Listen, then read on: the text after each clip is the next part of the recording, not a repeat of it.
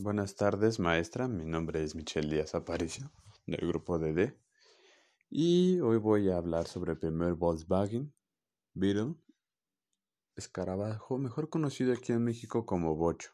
Este auto ha sido muy famoso, muy querido en este país, no solo por ser confiable, rendidor y económico, sino que también se llegó a utilizar aquí como taxi, ambulancia, policía, auto de carga, además de ser un auto familiar.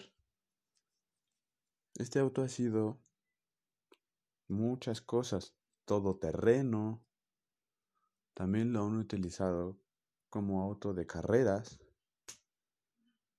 Y es por eso que se ha ganado el cariño de todos, ya que es un auto muy rendidor, muy económico y muy fiable. Su historia comienza en 1930 con Ferdinand Porsche, quien trabajaba para ya dos grandes empresas en Ford y en Mercedes-Benz. Quien se interesó en él fue Adolf Hitler en 1933, que se puso en contacto para crear un auto para el pueblo. Ese auto tenía que ser económico y rendidor. Y de ahí el nombre Volkswagen, auto del pueblo. Para 1939, antes de que comenzara la Primera Guerra Mundial, Ferdinand Porsche ya había tenido el auto listo. Se puso a fabricar y las pocas unidades que se habían fabricado terminaron en manos del ejército nazi, mientras que él trabajaba en un proyecto más deportivo, el cual sería el Porsche.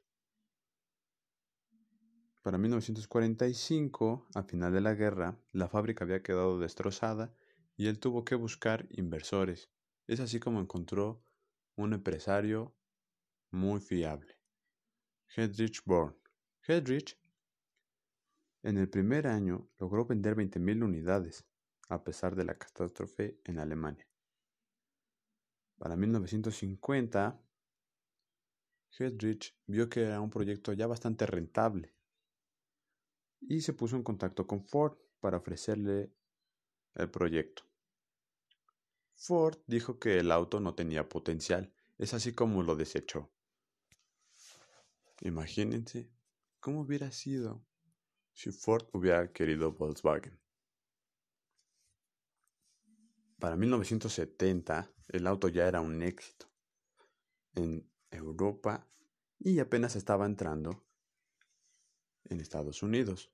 Para entrar en Estados Unidos fue difícil, ya que los autos mejor comprados y más vendidos eran autos grandes.